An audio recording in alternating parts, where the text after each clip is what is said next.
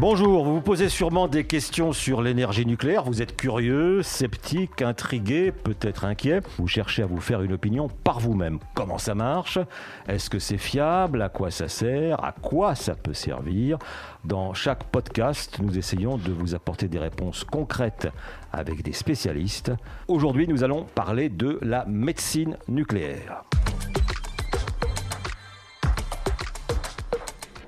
Le nucléaire en clair, un podcast de la Sphène, présenté par Jérôme Godefroy.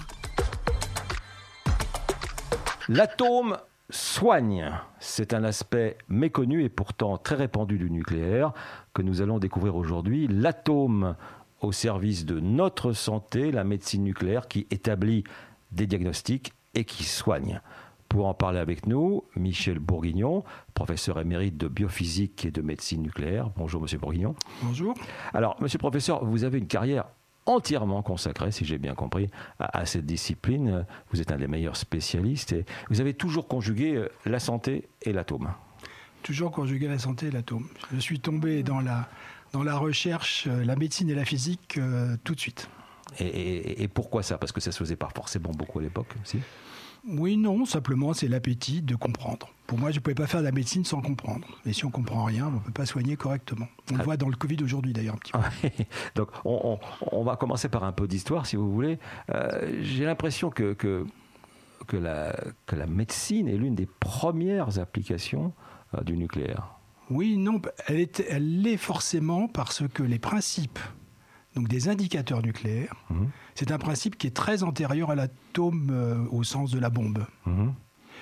En fait, c'est M. Evezi, Georges Evezi, qui était un Hongrois, qui en a énoncé les principes dans les années 20. Mmh. Et il aura d'ailleurs pour ça le prix Nobel de chimie en 1943. C'est un chimiste. Et qu'est-ce qu'il fait, M. Evezi En fait, pendant sa thèse, on lui demande de séparer des produits. Donc c'est après Marie Curie, hein, après le radium. Et il essaye de séparer des produits, il n'y arrive pas, évidemment, puisque il y a des lois de radioactivité, c'est-à-dire qu'au fur et à mesure qu'il sépare, de toute façon, le produit se refabrique tout le temps. Mmh. Donc il n'y arrive pas. Et il émet un principe formidable, qui est la base de la médecine nucléaire. À partir du moment où ce foutu produit radioactif, j'arrive pas à m'en séparer, il va me permettre de suivre à la trace. Voilà l'idée. Prix, prix Nobel en 43 pour ça. Alors maintenant, le, le, grand public ne le sait pas forcément. C'est très répandu euh, dans le monde entier. Je crois qu'en France, il y, a, il y a, environ 200 centres de, de médecine nucléaire, euh, principalement dans les hôpitaux. C'est oui. bien ça. Euh, J'ai vu quelque part qu'il y avait un million d'actes par an en France. Oui. Donc, alors, il y a, il y a deux grandes euh, catégories d'utilisation du nucléaire dans la médecine le diagnostic et le traitement. C'est bien ça. Oui. Alors, on va commencer par le diagnostic. Euh, si j'ai bien compris, il s'agit d'aller voir ce qui se passe dans notre corps au-delà de ce que peuvent voir, par exemple, les, radiographies, les échographies. C'est très différent. Mmh. Chaque méthode d'imagerie médicale, puisqu'il s'agit de l'imagerie, mmh. euh, est basée sur un principe physique différent et donc apporte des infos différentes. La radiologie avec les rayons X, c'est une technique fantastique pour voir très très bien l'anatomie. Elle a une résolution formidable. La médecine nucléaire n'est pas du tout faite pour ça. Elle est faite pour suivre à la trace, on y revient, ce qu'on appelle un radiopharmaceutique. C'est-à-dire, grosso modo, enfin, sur le plan réglementaire, ça correspond à ça, un médicament qu'on a marqué par un isotope. Et ce médicament marqué par un isotope, c'est exactement la même chose que euh, le, le, comment dirais-je, la balise Argos, je ne sais même plus si ça s'appelle comme ça, qui est sur le bateau du vent des globes et qui permet de savoir où est le bateau à l'autre bout de la Terre, là-bas derrière l'Antarctique. Définition du mot isotope Alors, un isotope, c'est un, euh, c'est un élément euh, chimique, si vous voulez, différent du. De, enfin, pour un, pour un élément chimique particulier, il y a plein d'isotopes différents dans la mesure où ils ont des, un nombre de neutrons différents dans leur noyau. Ce qui définit un produit chimique, c'est le nombre de protons de charge positive dans le noyau de l'atome. Et quand on change le nombre de neutrons, on a le même produit chimique, les propriétés chimiques ne changent pas, mais on a des isotopes différents. Est-ce que je peux dire que c'est un, un, un, traceur radioactif? Alors, le produit chimique de base que tout le monde connaît, c'est un produit qui est stable, il ne change pas au cours du mmh. temps. Mais quand vous mettez trop de neutrons, quand vous n'avez pas assez de neutrons, c'est en général pas stable, et ça va revenir vers la stabilité en émettant un rayonnement, et c'est ce rayonnement qu'on va détecter. Alors, ça, c'est le principe. En fait, on introduit dans l'organisme oui. euh, ces isotopes. Euh, euh, ça permet de faire quoi? Alors, le, le radiopharmaceutique, il y a un pharmaceutique, il y a un médicament, enfin il a ce statut-là, il a une propriété chimique particulière. Mhm. Donc la médecine nucléaire va faire de la chimie dans l'organisme, hein. on va faire de l'imagerie fonctionnelle et métabolique. C'est ça qu'on va suivre et c'est la seule technique capable de faire ça. Il n'y en a aucune autre qui soit capable de faire la même chose. Donc vous injectez un produit qui a un intérêt particulier sur le plan chimique, il va aller se fixer quelque part là où c'est son boulot d'aller se fixer, et par le rayonnement que vous lui avez chargé dans, dans sa balise Argos, il va émettre ce rayonnement et c'est ça que vous allez vous détecter. Il va vous dire c'est là. Alors pour détecter quoi exactement? Alors pour détecter, ben, je vais prendre un exemple très simple qui est le, plus bel exemple d'aujourd'hui, c'est avec le fluorodéoxyglucose. Mhm. Et là, on va tout de suite entrer dans une notion un peu compliquée. Fluorodéoxyglucose, vous entendez fluoro, déoxy et glucose. Mhm. Vous avez bien compris qu'on va suivre le métabolisme du glucose à la trace. Mhm. Bon. Pourquoi on n'utilise pas du glucose radioactif? Ben Parce que quand vous utilisez du glucose radioactif en, trans, en utilisant un carbone radioactif à la place d'un carbone normal, du glucose, eh bien le glucose il est coupé en rondelles très vite mmh. et donc vous voyez rien parce que la radioactivité elle s'en va partout. Donc l'un des grands principes, c'est que le radiopharmaceutique que vous suivez à la trace, il ne doit pas être démembré. La radioactivité doit rester accrochée à la bête. Sinon, vous ne verrez pas où elle est. Est-ce que vous, et vous n'étudierez pas ce que vous pensez étudier. Ça permet d'observer quel genre de maladie Alors, le fluorodéoxyglucose, c'est l'examen clé de tout le métabolisme augmenté du glucose dans l'organisme, tout ce qui est cancérologie. Cancer. Mhm. Bon, alors après, on peut imaginer des fractures, des inflammations, etc. Mhm. Mais c'est surtout la cancéro aujourd'hui, c'est-à-dire que, et c'est ça la beauté de l'affaire, vous voulez faire le, non pas seulement le diagnostic, mais savoir quel est le, le degré de développement d'un cancer particulier, avant même d'opérer les gens ou je ne sais pas quoi, vous faites une imagerie de la tête aux pieds avec du glucose radioactif et vous savez déjà où sont toutes les métastases. Et le traitement ne sera pas le même s'il n'y a pas de métastases ou s'il y a des métastases. C'est-à-dire que le cancer a déjà diffusé partout. Alzheimer, par exemple? Dans l'Alzheimer, on va mmh. étudier des neurotransmetteurs cérébraux. Mmh. On peut étudier le glucose, tout à fait. On voit déjà que par le glucose, on voit des, des lésions cérébrales qui sont plutôt postérieures et qui vont partir vers l'antérieur, alors qu'il y a d'autres maladies neurodégénératives où ça va être le mouvement inverse.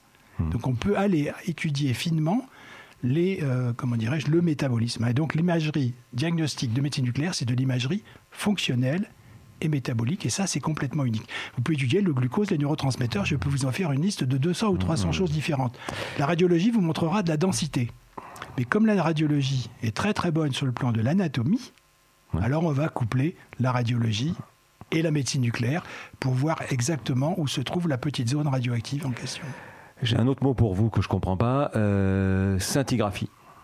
Ben, scintigraphie, tout simplement parce qu'on fait graphie, on fait une image hmm. à partir du rayonnement. Et ce rayonnement, en fait, on l'arrête par un cristal qui va scintiller. C'est-à-dire que quand le rayonnement va arriver dans ce, détecteur particulier, ça va faire une espèce de, de scintillement.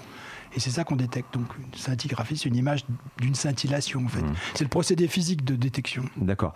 Si j'ai bien compris, euh, en fait, les, techniques euh, se, complètent. Euh, la radiographie, la médecine nucléaire. c'est, bien sûr. Aujourd'hui, la, tomographie d'émission de positons, donc avec le fluorodéoxyglucose, c'est on a le TEP scan, c'est-à-dire qu'on fait un scanner pour avoir l'anatomie et on a le produit radioactif qu'on a associé de l'autre côté et on va combiner les deux images. On fait des images de superposition pour savoir très exactement où ça se trouve. Et dans le cerveau, c'est compliqué de savoir où ça se trouve, parce que le cerveau est un organe compliqué. Alors j'ai vu quelque part que vous mettiez en garde, par exemple, sur la, radiographie à propos euh, euh, du dépistage du cancer du sein. Euh, la radiographie n'est peut-être pas la méthode la plus la mammographie, hein, c'est le dépistage du cancer du sein, c'est une radio du sein. Le problème de la mammographie, c'est qu'on fait du dépistage, donc on va répéter les examens. Mhm. Et donc, répéter les examens avec des rayonnements ionisants, ça n'est pas une bonne idée de le répéter pendant longtemps. Faire un examen comme ça une fois, ça n'a aucun problème. Hein. il y a très peu de, de, danger possible.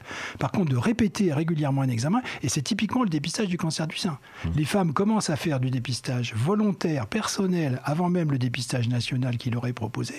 Et donc, quand elles vont arriver à 50-60 ans, elles ont déjà eu plusieurs mammographies. Et c'est pas une bonne idée de répéter des examens alors qu'elles ne sont pas malades. Et dans ce cas-là, la médecine nucléaire, euh, la méthode que, que, vous, que, vous, préconisez Non, elle n'est pas géniale dans la, dans la mammographie. Non, c'est pas. Elle va être intéressante pour faire autre chose. Hmm. C'est-à-dire que le, la stratégie thérapeutique, la stratégie mise en place par les médecins pour soigner un cancer du sang va dépendre si oui ou non il y a des métastases. Et en fait, il y a la première métastase, si on peut dire, là, c'est la migration vers les ganglions. Mmh. Et donc là, il y a un examen de médecine nucléaire qui est utile ce qui, est, consiste à injecter un, traceur au niveau de la glande mammaire et de voir comment il migre. Et ça, on va voir le premier ganglion. Si le premier ganglion est très radioactif, ça veut dire qu'il envahit. Et donc le chirurgien sait qu'il doit la faire un curage ganglionnaire, il va aller un petit peu plus loin. Donc là, on a vu la première partie, euh, diagnostic. Euh, maintenant, il y a la deuxième partie, deuxième application, c'est soigner, la thérapeutique. Alors qu'est-ce qu'on fait? Alors c'est la même chose, hein. c'est-à-dire que on a cité qu'un exemple, hein, le, le, fluorodéoxyglucose mmh. et le cerveau, mais il y a tout un tas d'examens osseux, il y a des examens cardiaques, il y a des examens de partout. Hein. On est capable de tout faire. Il y a à peu près une centaine d'examens différents possibles en médecine nucléaire diagnostique. Pour faire cela, il faut revenir un tout petit peu en arrière, c'est qu'on utilise une quantité de radioactivité extrêmement faible. Mmh. Juste ce qu'il faut pour faire les images avec des produits radioactifs de période courte. C'est-à-dire que la radioactivité, elle disparaît très rapidement. Je prends l'exemple, le fluor 18 qu'on utilise dans le fluorodéoxyglucose, il a une période de 110 minutes, presque 2 heures. Donc au bout de 10 fois 2 heures, il a quasiment totalement disparu de l'organisme. Le technétium 99M, qui est le plus utilisé, il a 6 heures de période. Donc ça disparaît très très vite. Et en plus, il faut rajouter que les quantités de matière sont absolument infinitésimales. On injecte des nanogrammes, donc il n'y a pas de toxicité. Ni, ni, ni, pondéral, ni, ni, euh, ni radiologique. Maintenant, je vais faire de la thérapie. Hum. Je choisis l'inverse. C'est-à-dire que j'ai un produit qui m'intéresse, je sais qu'il va à tel endroit. Cette fois-ci, je vais le charger avec un radionuclide qui va irradier très localement. Je ne cherche plus à faire de l'image. Je cherche à irradier localement avec un produit de période longue. Et donc, je vais irradier les tumeurs partout où elles sont. Mon produit radioactif, mon, radiopharmaceutique, il va partout où il y a quelque chose à faire, puisque c'est sa spécialité, et partout où il est, il va irradier. Vous envoyez, vous envoyez comment? Par quel canal? Ben, Par exemple, de l'iode 131, vous Mais que vous, que vous, injectez, c'est des piqûres On c'est des piqûres, ou ça peut être par voie, mais souvent des piqûres. Des piqûres. Euh, alors, on l'a dit aussi tout à l'heure pour la, pour la détection, euh, pour le diagnostic on associe plusieurs méthodes médicales. Euh, la médecine nucléaire n'exclut pas euh, euh, d'autres techniques, la chimie, les médicaments, la, chirurgie, évidemment, ça, se complète. Hein. Ah oui, complètement. Mm. Vous savez, le diagnostic d'une maladie, c'est d'abord le malade qui dit quelque chose à son médecin, à partir de là, le médecin a une idée de ce que pourrait avoir le malade et il y a deux, deux grands types d'examens complémentaires, des dosages biologiques et de l'imagerie. Mmh. Et à partir de là, on décide une stratégie thérapeutique. Et ce qui est une grande force de la médecine nucléaire, en dehors de sa thérapie, c'est qu'au niveau du diagnostic, ça fait non seulement le diagnostic de la maladie, Enfin, ça contribue très fortement. Ça fait le diagnostic de la diffusion, de la mmh. dissémination de cette maladie. Ça permet de suivre, de, de, décider la stratégie thérapeutique. Ça permet de suivre l'efficacité du traitement. Dès que le traitement est efficace, vous voyez par la médecine nucléaire que vous, tout votre tumeur, elles disparaissent. Alors on parlait tout à l'heure de, cancer. Euh, c'est le gros de la médecine nucléaire. c'est 60% bah, de la médecine nucléaire, c'est la cancéro, oui. Euh, on, pratique beaucoup la, chimiothérapie euh, pour les cancers. Est-ce que la médecine nucléaire est une alternative? Alors, il y a de la médecine nucléaire qui est une, qui est une thérapie, oui, la, radiothérapie de médecine nucléaire, hein, la radiothérapie métabolique ou la radiothérapie vectorisée que l'on fait parfois avec des anticorps. On prend un anticorps qui va être extrêmement spécifique. Mais ça peut remplacer la chimio? Ah oui, bien sûr que ça peut remplacer de la chimio. Quand, vous soignez un cancer de la thyroïde, qui est avide d'iode, la thyroïde est le seul organe de, notre organisme humain qui, qui capte l'iode. Donc vous chargez un cancer de la thyroïde avec de l'iode 131 et vous allez irradier toutes les métastases simultanément, ça marche très très bien. Il n'y a pas d'autre traitement, il n'y a pas d'autre radiothérapie que ça. Qu'est-ce qu'on peut soigner? On peut soigner par exemple la prostate? On soigne très très bien les cancers de la prostate avec des résultats. Alors c'est le, dernier né des, examens de radiothérapie euh, métabolique, c'est d'irradier, alors spécifiquement pas tout à fait, mais d'irradier la prostate avec un, un produit qui, est un, anticorps sur un récepteur qui en appelle PSMA, donc qui est spécifique de la prostate. On le charge avec du lutécium 177 qui est un émetteur bêta, ça émet des électrons, c'est irradie à une distance d'à peu près 2 mm. Et c'est extrêmement spectaculaire. Vous avez quelqu'un qui a une centaine de métastases, vous voyez ça dans son organisme, vous nettoyez tout ça en à peu près euh, un mois. Il y a, tout a disparu. C'est extraordinaire. Alors, est-ce que, question euh, de Béotien, euh, vous me mettez du nucléaire dans le corps. Je, simplifie. On met de la radioactivité. La radioactivité. Bon.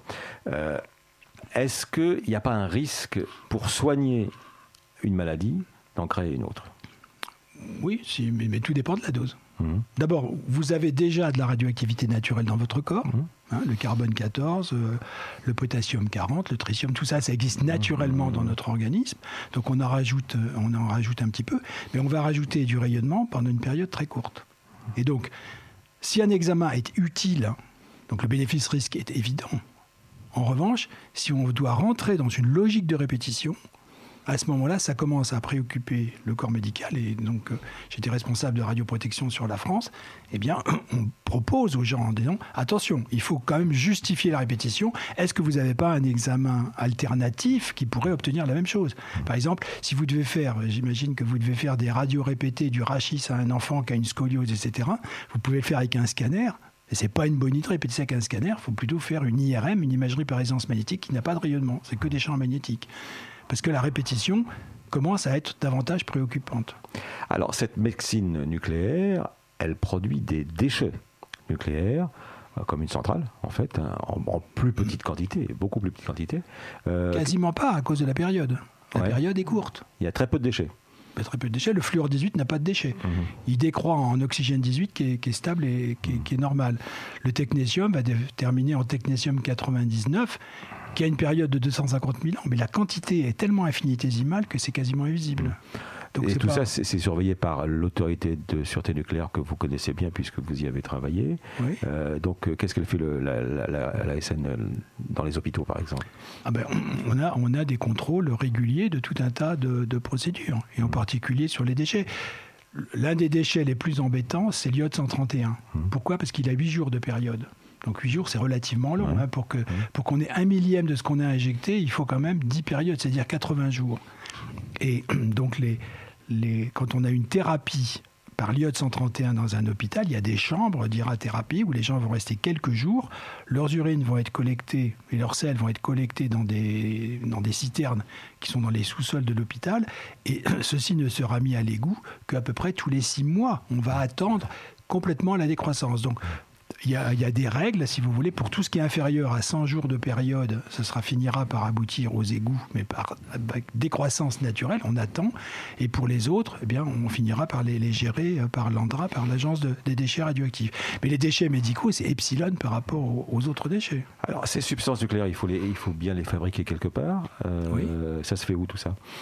Alors la, fabrication principale historique, c'est dans les piles nucléaires, donc mmh. c'est là où effectivement la médecine nucléaire naît après la guerre, prend de l'expansion après la guerre, puisqu'on a des réacteurs nucléaires, et avec les neutrons qui sont fabriqués dans un réacteur, on peut fabriquer à peu bah, près... C'est pas les réacteurs des centrales nucléaires, c'est d'autres réacteurs spécialisés. C'est des réacteurs de recherche. Oui, C'était avant même les centrales nucléaires mmh. de production d'électricité. Donc on peut fabriquer à peu près ce qu'on veut, donc ça c'est le, le, démarrage de la, de la médecine nucléaire. Et puis ensuite, on a utilisé ce qu'on appelle des cyclotrons, c'est-à-dire des accélérateurs de particules qui vont accélérer des protons. Et avec ces protons accélérés, on peut, sur des sites particuliers, fabriquer des neutrons. Et avec les neutrons, on fabrique ce qu'on veut. C'est des installations qui, qui, commencent à être un peu anciennes quand même. Il n'y a, a, ah bah pas risque de pénurie, euh, de, renouvellement du parc? Oui, mais enfin, il y a des, il y a des, des alternatives. Il y a des, travaux sur les, accélérateurs. Il y a un grand accélérateur, par exemple, français à, Nantes, là, à Renax, qui est capable de produire pas mal de choses. Il y a quand même un certain nombre de réacteurs qui sont prévus pour ça, qui, qui continuent et qui font bien leur boulot. En France, il doit y avoir donc à terme, euh, ça, tarde un petit peu, le réacteur Jules Horowitz à Cadarache, qui, euh, donc ce sera une des fonctions, en dehors de faire de la recherche par ailleurs, ce sera une des fonctions de produire des radionuclides pour la médecine. Il n'y a pas de risque de pénurie je ne pense pas qu'il y ait de risque fondamental. Parce que le, problème, c'est que c'est une, une, substance qui, euh, qui a une durée de vie très courte. Ah, les, produits sont fabriqués, euh, ça dépend de la période. Quoi. Quand vous êtes avec le fluor 18, les produits sont fabriqués dans la nuit pour être distribués au petit matin en monodose. Hein. Hmm. C'est vraiment du flux tendu. Euh, pour le technétium, c'est plus facile parce que le technétium se fabrique naturellement par décroissance du molybdène. Un produit radioactif ne revient pas forcément directement à la normale d'un produit stable, il peut passer par un intermédiaire. C'est le cas du molybdène technétium. Et on a ce qu'on a dans les services de médecine nucléaire, une vache à technétium, c'est-à-dire un engin qui est gros comme une batterie de, voiture, à peu près, hein, tout, tout, bien blindé, dans lequel il y a le molybdène, et on va rincer cette, euh, cette colonne, hein, c'est une colonne sur laquelle c'est fixé, et on va récupérer du technétium tous les jours, une fois par jour. On l'a à disposition dans le service.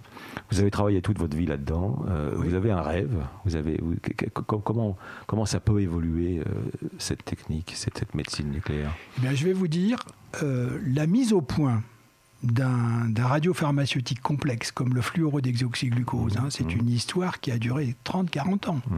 Il a fallu que quelqu'un dise le glucose ça marche pas, je peux pas le suivre. Donc il faut que je fasse du déoxyglucose. Il suffit que j'enlève un oxygène et j'ai quelque chose qui ressemble à c'est du Canada Dry de glucose. Mmh. La cellule est complètement trompée. Bon, mais après il a fallu que je le rende radioactif. Donc vous avez 6 atomes de carbone. Quelle radioactivité je vais utiliser? Où est-ce que je vais la fixer? C'est des travaux de radiochimie qui ont duré des dizaines d'années. Mais une fois que c'est fait, c'est irremplaçable. Quand le fluorodéoxyglucose a existé, il a envahi la, il a envahi la médecine en cancérologie. Donc l'exploration du cerveau et de toutes les maladies euh, métaboliques du cerveau, les maladies dégénératives du cerveau, la médecine nucléaire va y contribuer fortement, ce que aucune autre technique ne sera capable de faire. Parce qu'il faut faire de l'imagerie fonctionnelle et du métabolisme. C'est ça où ça se passe. Hein. C'est pas de la structure anatomique. Hein. C'est, pas, vous n'avez pas une fracture du cerveau. Hein. Il n'y a pas un os dans le cerveau. Peut-être que certains en ont, mais en général, on n'en a pas. Et donc, euh, c'est beaucoup plus, beaucoup plus subtil.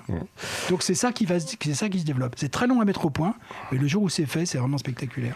Eh bien, écoutez, euh, merci beaucoup, euh, professeur Michel Bourguignon, professeur émérite de biophysique, de médecine nucléaire. J'y vois beaucoup plus clair. C'est le but de ces podcasts euh, dans la, médecine euh, nucléaire. Vous pouvez retrouver ce podcast et tous les autres podcasts produits par la SFEN chez vos diffuseurs habituels et sur le site de la SFEN, sfen.org. À bientôt.